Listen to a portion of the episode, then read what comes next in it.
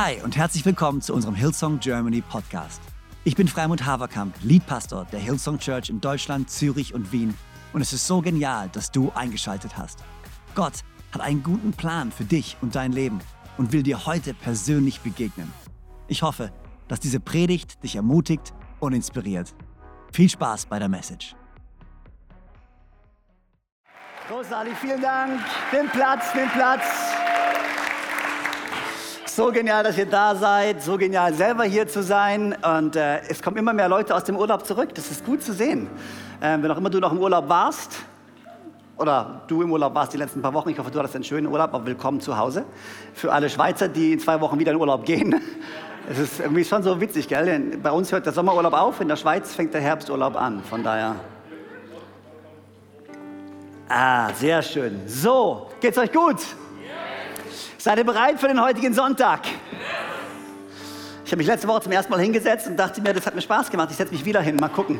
Und ich habe es letzte Woche auch entgegen allen Wetten, die abgeschlossen wurden, bis zum Ende geschafft. Und ich bin sitzen geblieben. Und äh, wer weiß, vielleicht schaffe ich es heute ja auch nochmal.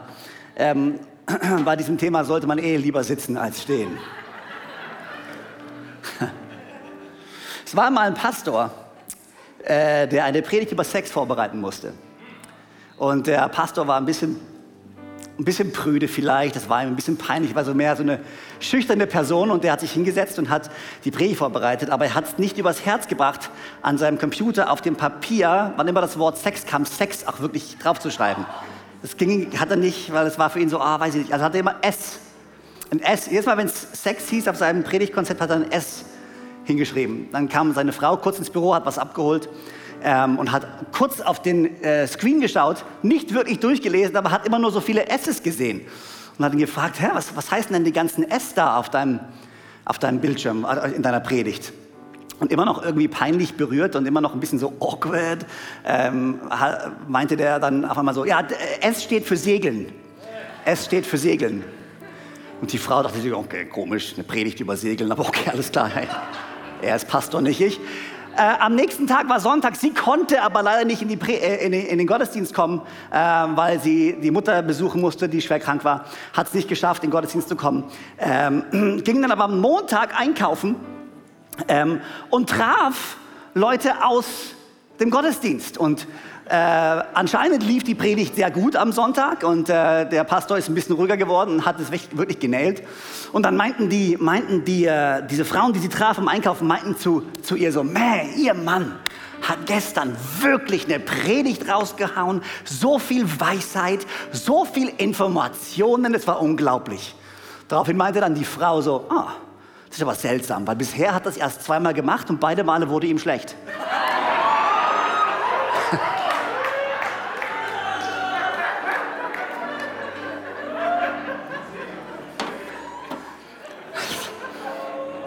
Alright, ich weiß. Das qualifiziert schon fast als Dad-Joke. Ich habe meinen Töchtern heute gesagt, ihr dürft euch auswählen, ob ihr in die Küche kommen wollt oder nicht. Wenn ihr kommt, müsst ihr es aber mega ownen, dass euer Vater über Sex redet. Wenn es euch peinlich ist, dann bleibt zu Hause. Äh, liebe Grüße an euch, wo auch immer ihr seid und euch das anschaut. Ähm, vielleicht bevor ich einsteige, und ich habe nicht so viel Zeit und ich weiß gar nicht, wie viel und wie weit ich komme, weil dieses Thema ein unglaublich großes Thema ist, ähm, über das es so viel zu sagen gibt. Ähm, und es ist halt kein Thema, was man äh, mal eben so leicht bedienen kann mit einer Bibelstelle. Äh, mit drei Regeln, vier Prinzipien, ähm, und zwei Bibelstellen und nimm das und geh nach Hause und dann wird alles gut in deinem Leben. Das Thema Sex, das Thema Ehe, Sexualität, Identität, puh, ist ein riesiges Thema. Und besonders in der Gesellschaft, in der wir heute leben, ist es ja wirklich so, dass dieses Thema oder dieses ganze Thema Identität ist ein Riesenthema. Und das äh, oder die Plattform, die diese Welt am meisten benutzt, um das Thema Identität zu bespielen oder zu diskutieren, ist nun mal Sexualität. In unserer Welt ist Sexualität ist gleich Identität. Das heißt, sobald du etwas über Sexualität sagst, was vielleicht nicht ganz dem entspricht, was dir gefällt, kommst du gleich in so ein schwieriges Gebiet von, hey, du greifst meine Identität gerade an, du stellst meine Identität gerade in Frage. Und es ist schwierig. Und ich glaube, was wir lernen müssen in unserer Welt, ist ähm, komplett neu als Gesellschaft. Wir müssen lernen, wie wir einen Dialog starten miteinander. Wir müssen lernen, wie man unterschiedlicher Meinung sein kann, sich aber trotzdem noch respektieren kann, sich trotzdem noch lieben kann, trotzdem noch sich gegenseitig ehren kann. Das ist so wichtig. Und in all dem, was ich jetzt sage, und da beziehe ich mich ganz kurz auf letzte Woche, aber wirklich nur ganz kurz. Wenn du die Predigt letzte Woche nicht gehört hast, dann will ich dir wirklich Mut machen, dass du sie dir anhörst. Ich habe über unsere Weltanschauung gesprochen. Ich habe darüber gesprochen, woher unsere Werte kommen. Denn die Werte und was wir als Christen glauben und was wir als Christen ausleben, kommt nicht einfach von zwei, drei Bibelsprüchen, von drei Sachen, die mein Opa oder mein Pastor oder mein Onkel mir gesagt haben. Es ist eine komplette Weltanschauung die sich gründet in vier Dingen. Ursprung, Sinn, Moral, Bestimmung. Darüber habe ich letztes Mal gesprochen. Ursprung, wo kommen wir her? Wir glauben, wir kommen von einem Gott, der uns geschaffen hat. Ähm, Sinn, warum sind wir hier? Wir glauben, wir sind hier, um mit unserem Leben Gott anzubeten. Moral, wir glauben, dass Gott sich uns zeigt durch sein Wort, durch seinen Heiligen Geist und durch, durch, die Ewigkeit, die er in unser Herz gelegt hat und Bestimmung. Wir glauben und wir wissen, wo wir hingehen. Wir sind für eine Ewigkeit mit ihm bestimmt. Wenn wir also über Identität sprechen, über Sexualität sprechen, über Ehe sprechen, müssen wir verstehen, dass das ein Teil ist von dem Leben, das wir führen auf dieser Erde und ein Teil unserer Anbetung ist. Wenn ich sage, ich lebe, um Gott die Ehre zu geben und ihn anzubeten, dann automatisch ist alles, was ich tue auf dieser Erde, hier, um Gott anzubeten. Das heißt, meine Sexualität, mein Sex, meine Ehe ist ein Teil meiner Anbetung Gott gegenüber und ist damit etwas Heiliges. Es ist nichts, was man eben mal so macht. Es ist nichts, was man trennen kann. Und alles, was ich heute sage, kommt von der Ansicht her. Alles, was ich euch sage, kommt oder basiert auf einer christlichen Weltanschauung und basiert darauf, dass wir glauben, dass was in der Bibel steht, wahr ist. Sie ist das Wort, an dem wir uns orientieren. Gott ist unser Gott, der zu uns spricht. Der Heilige Geist offenbart sich uns. Und das ist das Fundament, wenn du heute hier sitzt oder wenn du zuschaust und du hast eine komplett andere Herangehensweise an dein Leben. Alles klar, ist völlig in Ordnung, aber ich will dich einfach nur ermutigen, höre einfach zu. Setz dich mit dem auseinander, was ich zu sagen habe und dann fang selbst an zu forschen. Und ich habe es letzte Woche gesagt, ich sage es nochmal, der Glaube, der christliche Glaube, an dem wir glauben, ist ein Glaube, der erforscht werden kann. Und nicht nur einer, der erforscht werden kann, sondern einer, der erforscht werden will. Ich glaube, wenn du von ganzem Herzen wirklich rausfinden willst, ob Gott wahr ist, wirst du am Ende deiner Reise bei Gott ankommen. Wenn du mich von ganzem Herzen suchst, will ich mich von dir finden lassen. Also, seid ihr bereit? Fangen wir an, über Sex zu sprechen. Und ich habe versucht, das einfach mal ein bisschen aufzuteilen in ein paar Unterpunkte. Und ich fange einfach mal mit diesem Statement an, okay? Sex, das kannst du aufschreiben direkt, okay? Und du musst nicht nur S schreiben, du. Nicht, dass sich nachher irgendeine Notizen anschaut und denkt, okay, du musst nicht Segeln schreiben, du darfst echt Sex, S-E-X schreiben. Ähm, hier ist mein erster, mein erster Punkt oder mein erstes Ding. Sex ist gut. Sex ist gut. Und alle sagen, nicht alle sind sich sicher. Okay, gut. Sex ist etwas Gutes. Wenn du die Schöpfungsgeschichte anschaust, 1. Mose, Gott hat die Welt geschaffen. Gott hat Himmel und Erde geschaffen. Gott hat das Land, die Feste und die Meere geschaffen. Gott hat die Tiere geschaffen. Gott hat den Menschen geschaffen. Gott hat die Sonne, die Sterne, den Tag, die Nacht geschaffen. Und er sah, dass es gut war. Und er sah, dass es sehr gut war. Das hebräische Wort, das Gott hier benutzt für gut, ist das hebräische Wort Tov.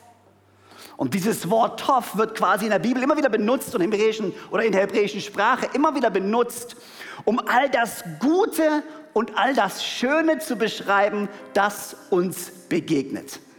All das Gute, all das Schöne.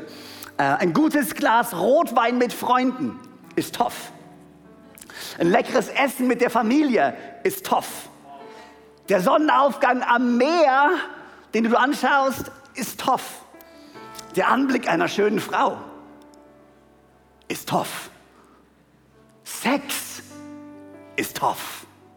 Das sind alles Dinge, die Gott geschaffen hat. All das ist toff in Gottes Augen. Oftmals haben wir leider so ein komisches Bild von Gott. Entweder glauben wir, Gott ist ein alter stoischer Mann, der im Himmel sitzt, ein bisschen grumpy ist und uns verurteilt, oder er ist der liebe Opa mit seinem grauen Bart im Ohrensessel, der, der für uns da ist. Und beide Bilder eignen sich nicht wirklich oder führen uns nicht wirklich an den Punkt zu glauben, dass Gott Sex mag.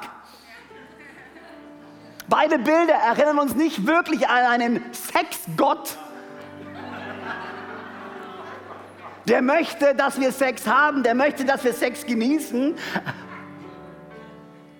Aber wir müssen wissen, Gott ist ein Gott des Genusses. Gott ist, Gott ist ein Gott, der genießen möchte. Jesus, Freunde, war ein Genießer. Weißt du, wir, wir, wir schauen uns immer das Leben von Jesus an und wir sehen immer nur die Events. Und sogar allein schon an den Events kannst du sehen, ey, der Jesus wusste schon, was es heißt, ein Leben zu leben. Ich meine, der war ja ständig am Essen. Keine Ahnung, welche Diät er hatte, ob er Keto hatte, ob er Intermittent Fasting, ich weiß nicht, was er gemacht hat, aber er war ständig am Essen. Und er war ständig am Wein trinken. So sehr sogar, dass die Pharisäer ihm vorwarfen, dass er ständig betrunken wäre und ständig mit betrunkenen Leuten abhängen würde. So sehr hat Jesus Leben genossen. Er hatte kein Problem mit Genuss. So sehr, dass er bei der Hochzeit, an der er war und der Wein ging aus, gesagt hat, Freunde, das geht nicht. Eine Hochzeit ohne Wein ist nicht drin. Erste Wunder, was Jesus macht, ist, er macht Wein. Das erste Gebot, was Jesus oder was Gott gibt übrigens, den Menschen, nachdem er die Menschen geschaffen hat. Das allererste Gebot war, seid fruchtbar und vermehrt euch. Keine Ahnung, aber das ist ein Gott, dem ich folgen möchte. Er schafft die Menschen und er sagte ihnen, habt Sex und viel davon.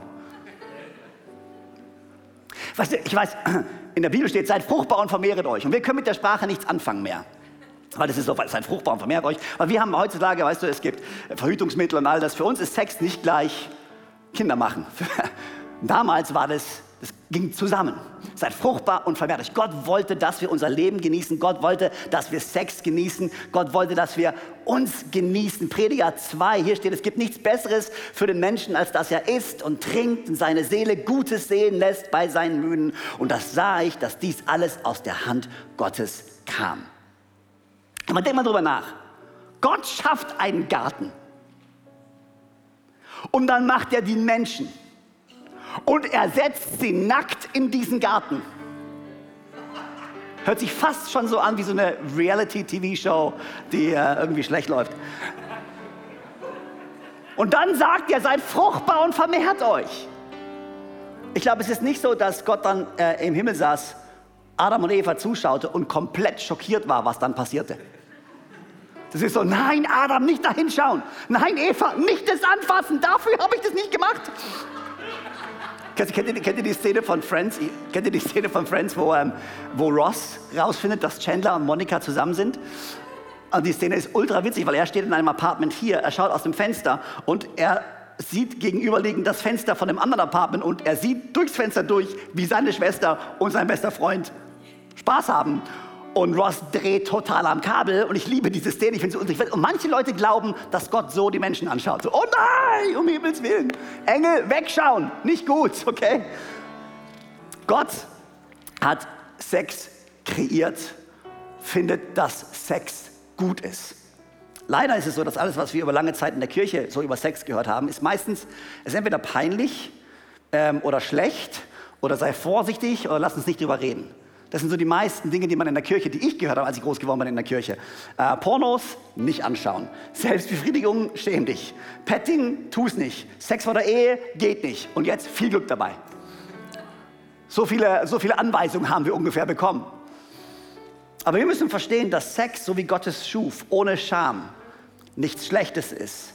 Und auch kein böser Drang der, der, der dieser fleischlichen und sündhaften Natur Gottes ist des Menschen ist, sorry.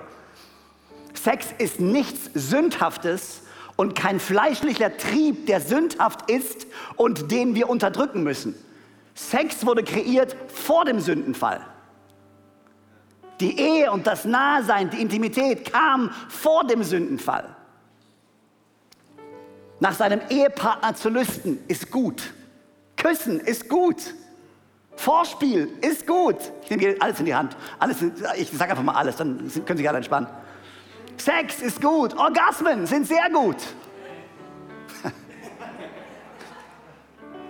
Und das Erste, was wir, glaube ich, wissen müssen, ist, ähm, was wir verstehen müssen, Sex ist gut, okay? Das ist das Erste. Das Zweite, glaube ich, was wir verstehen müssen, wirklich verstehen müssen, ist, Sex ist kraftvoll. Wir sind mehr als nur ein Körper. 1. Mose, hier wird beschrieben, wie Gott den Menschen schuf. Und hier steht, da bildete Gott, der Herr, den Menschen aus Staub vom Erdboden und hauchte in seine Nase Atem des Lebens. Und so wurde der Mensch eine lebende Seele. Menschen sind absolutig, oh, absolut einzigartig in der Schöpfung. Es gibt keine andere Kreatur. Es gibt nichts in dieser Schöpfung, was so ist wie der Mensch. Nur der Mensch bekam den Atem des Lebens, die Seele. Tiere essen, ja, aber sie decken keinen Tisch. Tiere reden auch, aber sie haben weder Shakespeare noch Gedichte noch Poesie. Tiere denken, ja, aber sie denken nicht über den Sinn des Lebens nach. Wir Menschen sind außerordentlich in unserer Stellung in der Schöpfung. Wir sind nicht nur physisch und körperlich, sondern wir sind Körper und Geist. Wir sind Körper und Geist. Und bitte bleib bei mir auf dieser Reise. Du denkst gerade, warum reden wir hier darüber? Weil wir das wichtig ist zu verstehen. Wenn du das verstehst, wenn du verstehst, wo wir herkommen, wie wir kreiert sind, dann kannst du auch nachher verstehen, was Sex wirklich ist, wozu es ist und warum es so kraftvoll ist. Warum sagen immer alle, hab keinen Sex? Ja, es gibt einen Grund dafür. Warum es einen Rahmen gibt, innerhalb von dem Sex etwas Unglaubliches ist. Tiere sind nur körperlich. Die hast du auf der einen Seite. Dann hast du Engel. Engel. Engel sind nur geistlich. Es sind geistliche Wesen, die in einer Welt existieren, die nicht eingedämmt ist durch Raum oder Zeit. Es sind geistliche Wesen, die sich ab und zu mal manifestieren. Das heißt, du hast Tiere, rein körperlich, du hast Engel, rein geistlich, und dann hast du Adam und uns. Wir sind Hybrid. Wir sind voll Körper, aber wir sind auch voll Geist. Wir sind beides. Wir haben nicht nur einen Körper, wir sind Körper. Wir haben nicht nur einen Geist, wir sind Geist. Und diese Tatsache hat einen tiefgehenden Einfluss auf unsere Sexualität. Tiefgehenden Einfluss auf unsere Sexualität. Wir müssen es verstehen, in unserer Welt wird das ganz schnell getrennt. Ich, wir haben so ein, wir haben so ein, die Welt hat so ein Bild davon, wie ein Körper auszusehen hat. Und der Spruch, der gut gemeint ist, wenn wir sagen, hey, ich bin mehr als nur mein Körper. Ich bin nicht nur mein Körper, nein, nein, was, wer ich wirklich bin, ist in mir, nicht was außen ist. Und wir versuchen das zu sagen, weil die Welt so ein Bild malt davon, das Äußerliche ist alles absolut das Wichtigste. Also gehen wir in die andere Richtung und sagen, nein, was ich wirklich bin, was mich wirklich ausmacht, ist mein Inneres und nicht mein Körper. Und ich sage, nein, nein, was dich wirklich ausmacht, ist dein Körper und dein Geist. Es ist beides, was dich ausmacht. Du wirst auch nicht rumlaufen und sagen, hey, wer, wer ich bin, ist mein Körper. Was in mir ist, zählt nicht. Also meine Identität, meine Persönlichkeit bin nicht wirklich ich. Wer ich bin, ist nur mein Körper. Da werden alle sagen, hä? Nein, dein Körper und dein Inneres zählt. Wir sind Körper und Geist. Wir sind beides. Und dann hast du diese Schöpfungsgeschichte, wo das beschrieben wird. Mann, Frau, geschaffen, Geist, Gottes, der Odem Gottes, der Geist, der in uns wohnt, der Atem Gottes. Und dann kommt diese Schöpfungsgeschichte zu einem Ende mit dem Satz, darum wird ein Mann seinen Vater und seine Mutter verlassen und seiner Frau anhängen und sie werden zu einem Fleisch werden. Und es ist witzig, weil dieser Vers, dieser Vers, so wie er da steht, in der Form, in der Grammatik, wie er da steht, passt nicht zu dem restlichen passt nicht wirklich dazu. Es ist wie, als wenn der Erzähler, Gott selber, einen Schritt zurückgeht und ganz kurz sagt, hier ist die Schöpfungsgeschichte und übrigens, deswegen seid ihr so, wie ihr seid.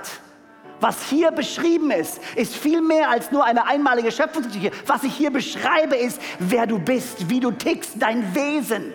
Weil Adam und Eva hatten keinen Vater und Mutter in diesem Sinne. Was Gott hier beschreibt, ist, hey, so tickt ihr, deswegen tickt ihr so. Darum wird der Mann seinen Vater, seine Mutter verlassen, seiner Frau anhängen und sie werden zu einem Fleisch werden. Das Wort ein, was hier genutzt wird, ist das hebräische Wort Eshat. Und dieses hebräische Wort Eshat bedeutet so viel wie eins sein. Eins.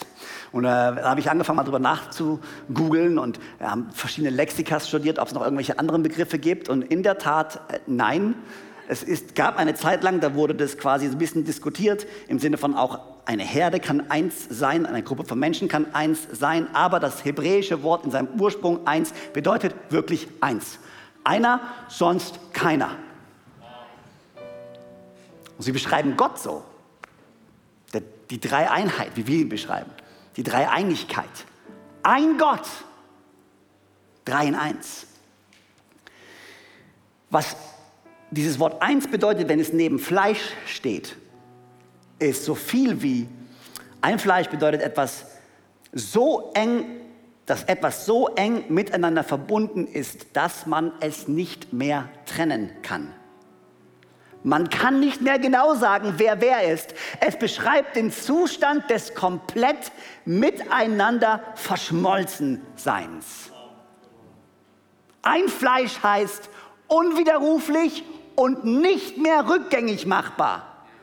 Eins geworden. Für immer. Eins. Escher bedeutet so eng verbunden zu sein, sich so eng zu kennen wie sonst niemanden. Ein paar Verse später steht, ich musste da früher immer drüber, immer drüber lachen über diesen Vers. Und der Mensch oder und Adam erkannte seine Frau Eva und sie wurden schwanger. Und der Mensch erkannte seine Frau Eva. Ich dachte mir, er erkannte sie so. Vom Erkennen, also wird man nicht schwanger. Also hoffe ich doch jedenfalls. Weil wenn ja, hätten wir ein Problem, Freunde. Aber dieses Wort zu kennen oder erkennen ist eine jüdische Redewendung und sie steht für Sex. Und sie ist extrem zutreffend. Sex bedeutet, eins zu werden bedeutet, jemanden zu kennen und erkannt zu werden, wie sonst nirgends. Man kennt sich auf so eine tiefe Art und Weise und es passiert was, das viel mehr ist als nur etwas Körperliches. Geist und Körper verschmelzen miteinander. Und der erste Mose ist nicht der einzige Teil in der Bibel, wo es darüber spricht und wo dieses, diese Sprache benutzt wird. Paulus in seinem Brief an die Korinther verwendet genau die gleiche Sprache. Und er spricht zu der Kirche in Korinth und er sagt folgendes, 1. Korinther 6, 15 bis 16, ich lese mal vor. Wisst ihr nicht, dass ihr samt eurem Körper Glieder am Leib von Christus seid? Kann ich die Glieder von Christus einfach zu Gliedern von Prostituierten machen? Das darf nicht sein. Ihr müsst doch wissen, dass jemand, der sich mit einer Prostituierten einlässt, mit ihr ein einziger Leib sein wird. In den Heiligen Schriften heißt es ja, und er zitiert, die zwei sind dann ein Leib. Und denkst dir so, wow, okay, also Tatsache ist, als Pastor musst du ja manchmal über viele Dinge sprechen und du musst auch mal erwarnende Worte sprechen. Aber was ich bisher noch nie machen musste an einem Sonntag, ist mich hinstellen und Leuten erklären, dass Sex mit Prostituierten, Prostituierten vielleicht nicht äh, die beste Idee ist. Ich glaube, da kann wahrscheinlich fast jeder mitgehen und sagen, ja, nee, das ist nicht das, was Gott will. Und was lief da in Korinth ab? Warum war das für die Christen in Korinth gar kein Problem, Sex mit Prostituierten zu haben? Und dazu musst du verstehen, wo lag denn Korinth? Korinth war eine Hafenstadt. Korinth war ein bisschen so das Las Vegas der damaligen Zeit. Da waren äh, äh Händler, da waren Geschäfte, da waren ähm, äh, Seemänner, Seefahrer. Da war, das war so ein Hotspot, wo Kulturen sich getroffen haben, wo viele Single-Männer unterwegs waren, wo man Zeit sich vertreiben musste, um auf das nächste Schiff zu warten und es war gefüllt von Prostitution, von Bordellen, von Spaß haben und gleichzeitig war es ganz in der Nähe von Athen. Und Athen ist die, das Zuhause von Plato, von Aristoteles, von all diesen griechischen äh, Mythikern und Philosophen. Und aus dieser Ecke kam die Lehre des Dualismus. Ich weiß nicht, ob euch das bekannt ist, aber es ist wichtig, dass wir es verstehen. Die Lehre vom Dualismus heißt, Körper und Geist sind zwei komplett getrennte Sachen. Alles Körperliche ist vergänglich, ist da, ist weg, ist wurscht. Das Einzige, was zählt, ist geistlich. Körperlich, wurscht. Das heißt, du kannst mit deinem Körper machen, was du willst, wann du willst, wie du willst, weil es hat keine Auswirkung auf deinen Geist und schon gar keine Auswirkung auf deine Ewigkeit. Weil dein Körper ist heute hier und morgen weg. Und diese Lehre hat sich so ein bisschen dann in die Kirche reingezogen. Und es war so, hey, du hast Hunger, dann isst du halt was. Du hast Durst, dann trinkst du halt was. Du bist horny, dann hast du halt Sex mit der erstbesten Person, die dir in den Weg läuft. Und es ist Spaß, weil es macht ja nichts. Das Krasse ist, dass Paulus versucht, ihn zu zeigen, nein, nein, nein, Körper und Geist sind eins. Und nicht nur, dass du vereint bist mit dieser Person dann, sondern du bist vereint mit Christus. Du bist vereint, nicht nur mit Christus, du bist vereint mit Gottes Familie. Und hier entsteht ein viel tieferes Geflecht, ein, ein, ein, viel tieferes Miteinander, als wir uns das jemals vorstellen können. Sagen, Sex ist so ein Ausdruck der Intimität und der Nähe. Du willst dich doch nicht eins machen mit so vielen. Der einzige Ort, die einzige Beziehung, die stark genug ist, um diese ungezähmte, brennende Kraft zu handeln, ist die Ehe. Die Ehe zwischen Mann und Frau. Sex und Ehe sind untrennbar voneinander. Und jetzt lass mal über Ehe sprechen. Wo, woher kommt denn die Idee von Ehe? Und ich glaube, Ehe ist ähm, so ein geniales Bild, was sich durchzieht vom ersten Moment der Schöpfungsgeschichte bis ganz zum Schluss in der Offenbarung. Ehe ist eines der zentralen Bilder der Bibel. Und wir müssen verstehen, die Bibel ist eine Geschichte. Die Bibel ist kein Textbuch was du mal eben so zücken kannst. Textbücher sind praktisch. Ich will ein Thema, ich schaue nach, da gibt es ein Ding so, das passt. Nein, die Bibel ist eine Geschichte mit Spannungsbögen, die erzählt wird. Und von Anfang bis zum Ende spricht Gott von Paaren, die er zusammenbringt und die in gegensätzlich sind, aber in Einheit zueinander stehen. Ich liebe das. Du hast Himmel und du hast Erde. Unterschiedlich, im Gegensatz, aber in Einheit harmonieren sie zusammen. Du hast Land und Meere. Unterschiedlich, im Gegensatz, aber sie harmonieren zusammen. Du hast Tag und Nacht. Unterschiedlich, im Gegensatz, aber sie harmonieren zusammen. Und du hast Mann und Frau. Unterschiedlich, im Gegensatz, aber sie harmonieren zusammen. Gott denkt in Paaren, Gott denkt in diesen Bildern. Und dann gehst du ans Ende der Bibel. Und da wird die ultimative Hochzeit gefeiert, nämlich der Moment, wo der Himmel wieder mit der Erde zusammenkommt. Der Moment, wo Jesus wieder zurückkommt, wo der Bräutigam seine Braut wieder nimmt. Dieses Bild von Ehe kommt von ganz von Anfang bis ganz zum Schluss. Ehe und Sex, wir reden immer, es ist kein Sex vor der Ehe. Dann reden wir darüber, wann fängt denn Sex an? Wann fängt denn die Ehe an? Wann ist denn eine Ehe geschlossen? Ist eine Ehe geschlossen, wenn ich aufs Standesamt gehe? Ist eine Ehe geschlossen, wenn ich kirchlich heirate? Ist eine Ehe geschlossen, wenn wir Sex haben? Und wir stellen uns all diese Fragen, weil wir in unserer Gesellschaft haben jetzt nicht nur die Frage, wir haben Sex nicht nur gezweiteilt, wir haben Sex gedrittelt. Die Griechen haben sie gezweiteilt. Geist und Körper, zwei unterschiedliche Sachen, du kannst Sex haben, was du willst, egal. Wir haben es gedrittelt. Gesetz, Geist und Körper. Ehe ist kein Bund fürs Leben mehr. Das ist ein, das ist ein Vertrag, den man schließt. Stempel drunter, Steuervergünstigung, Erbschaft, all das, das ist Ehe. Sex hat nichts mit Ehe zu tun. Gott und Religion schon gar nicht. Und Gott-Religion hat nichts mit Sex zu tun. Und Gott-Religion hat nichts mit Ehe zu tun. Und Ehe hat nichts mit Sex zu tun. Und Sex hat nichts mit Gott zu tun. Und Sex hat nichts mit Ehe. Nichts. Alles ist separat. Alles. Und das war niemals das Bild. Das Bild, das von Anfang an gemalt wurde, die erste Eheschließung, die es gab, war Adam und Eva, Mann und Frau, füreinander geschaffen, miteinander kreiert. Und er nahm sie zu Frau und sie hatten Sex und es kamen Kinder. Das ist der Rahmen, den Gott von Anfang an geschaffen hat und dieses Bild, was er von Anfang an malt. Ehe ist der sichere Ort, der sichere Hafen, der Ort, wo man sich ohne Scham begegnen kann wie sonst nirgends.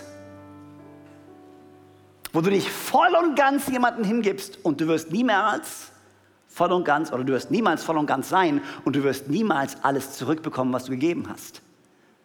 Und jedes Mal, wenn du Sex hast außerhalb der Ehe, jedes Mal, wenn du Sex hast mit dem anderen Partner, dann lässt du ein Stück von dir zurück. Und je mehr du es tust, weil jedes Mal, wenn du ein Stück von dir zurücklässt, wirst du leerer.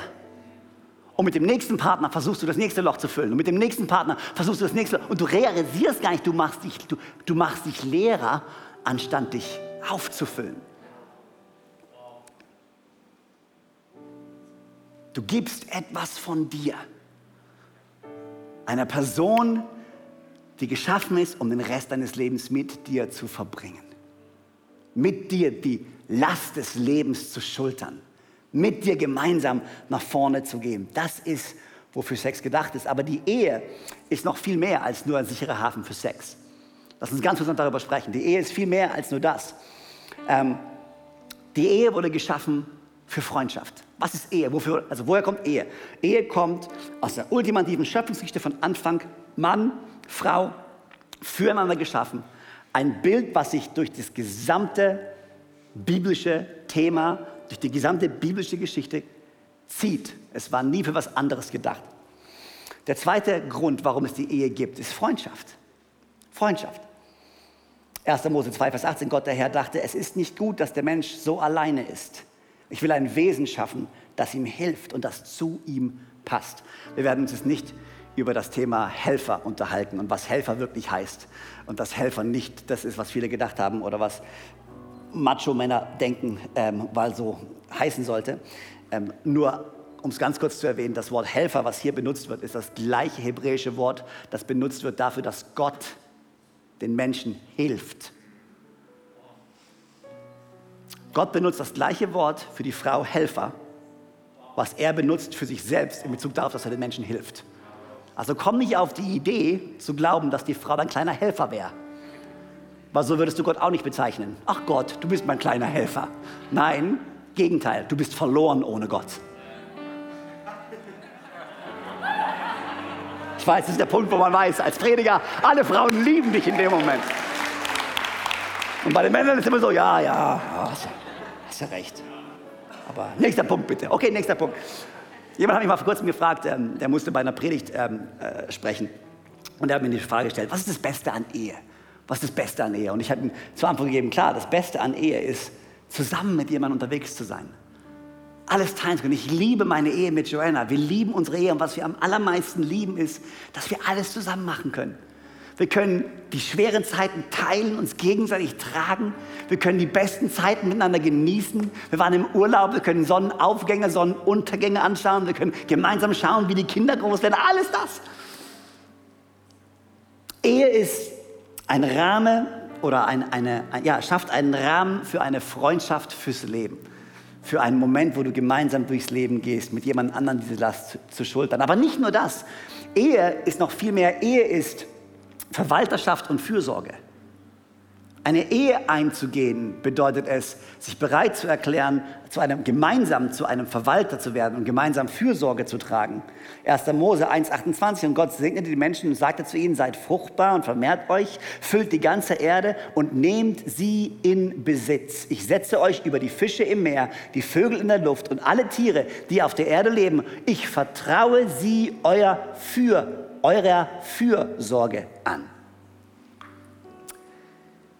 In dem Moment, wo du als Ehepaar zusammen diese Welt durchschreitest, durchschreitest du es nicht nur für dich selber.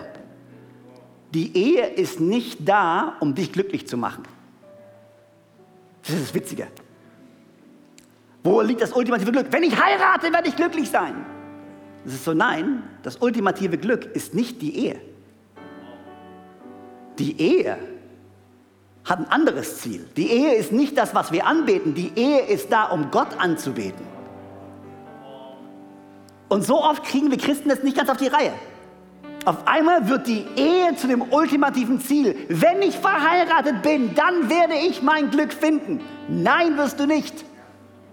Das ist ja dieses, dieses äh, wie heißt der Film doch? You Complete Me. Ist das E-Mail für dich? Nee, irgendwie so, ein, irgendwie so eine Schnulze. Ich bin wahrscheinlich schon viel zu alt, hä? Jerry Maguire sagt es genau, you complete me, du vervollständigst mich. Hier ist die Sache, du bist ein unkompletter Mensch, du kommst mit einem anderen unkompletten Mensch zusammen, weißt du, was dann nicht passiert? Ihr beide seid nicht komplett.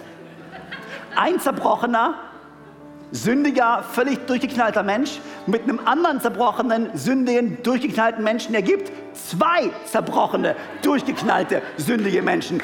Und es macht das Leben doppelt so schwer. Glaub mir, Ehe ist anstrengend. Ehe an sich macht nicht glücklich. Sorry. Alle Singles denken, yes. Was in der Ehe glücklich macht, ist, wenn du als Ehepaar Verantwortung übernimmst und realisierst, du wurdest geschaffen, um Verantwortung zu übernehmen. Ehe ist die Art und Weise, wie Gott sich auf dieser Welt zeigen möchte. Wir übernehmen Verantwortung. Wir leben für ihn. An eine gesunde Ehe, die Verantwortung übernimmt, die Verwalterschaft annimmt, wird zu einer glücklichen Ehe. Verwalterschaft und Fürsorge. Und das Letzte, wofür Ehe ist, natürlich über Sex habe ich schon gesprochen, der Rahmen für Sexualität für Nähe, für Intimität. Und das Letzte, wofür Ehe steht, ist Familie. Gott ist einfach ein Fan von Familie. Und vom Anfang an, vom ersten Mose, im gesamten Alten Testament bis ins Neue Testament, wird die Ehe zum zentralen Fundament der Gesellschaft. Eine gesunde Gesellschaft setzt voraus eine gesunde Familie eine gesunde Ehe. Sie ist Gottes Plan, um seine Herrschaft auf dieser Welt zu errichten.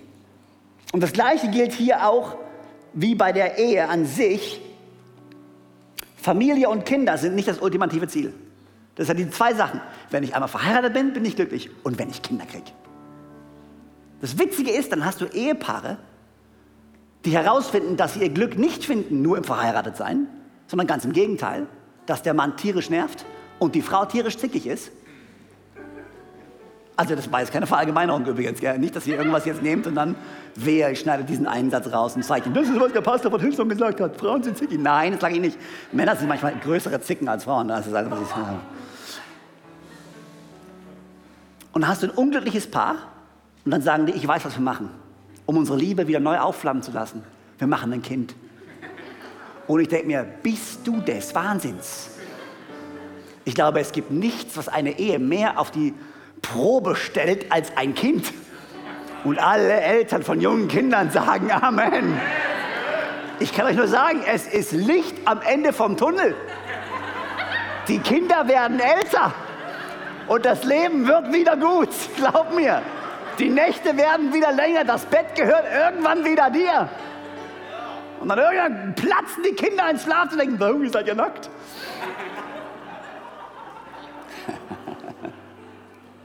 Aber das Gleiche passiert hier. Auf einmal werden die, oh, soll ich gehen? Sorry. Oh, okay, sorry. Mein Part ist vorbei. Okay, alles klar. Nein. Ich höre gleich auf. Ich höre gleich auf. Aber Familie ist genau das. Familie ist nicht, Kinder sind nicht das ultimative Ziel. Und du siehst in unserer Gesellschaft zwei Dinge.